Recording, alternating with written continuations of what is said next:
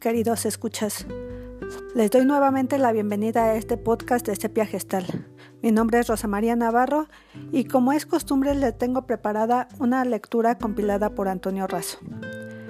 Esta lectura del día de hoy tiene como título La paloma y el sabio. Si te gusta, compártela en tus redes sociales con todos tus contactos. Comenzamos. La paloma y el sabio. Cierto día, los habitantes de aquel pueblo decidieron poner a prueba los conocimientos de su maestro para saber hasta dónde llegaba su sabiduría. Sin embargo, no encontraban la pregunta idónea. Fue hasta que un día a uno de los jóvenes se le ocurrió lo que parecía una buena idea y entonces gritó, La tengo, la tengo. Tengo dos preguntas que el sabio no podrá contestar. Todos los pobladores se acercaron a escuchar con curiosidad el plan. Miren, colocaré una paloma entre mis manos y luego la pondré a mis espaldas para ocultarla.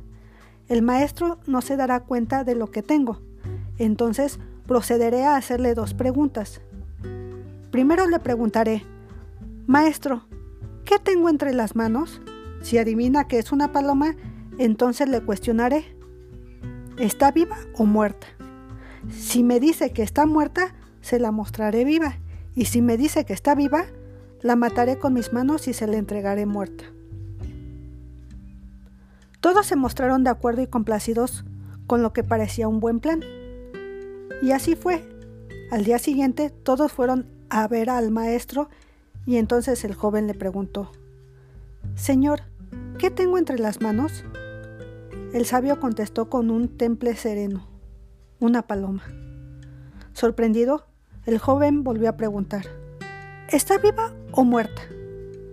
El maestro se le quedó mirando irradiando sabiduría e hizo algo que nadie se esperaba.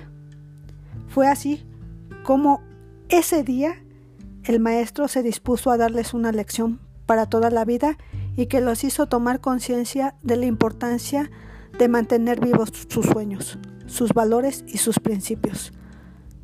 El futuro de la paloma en tus manos está, contestó.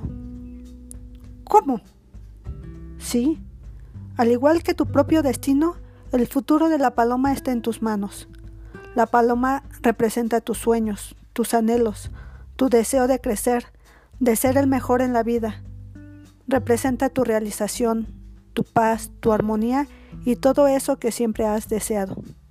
En una palabra, representa tu propio porvenir. Por eso depende de ti que la mates o que viva.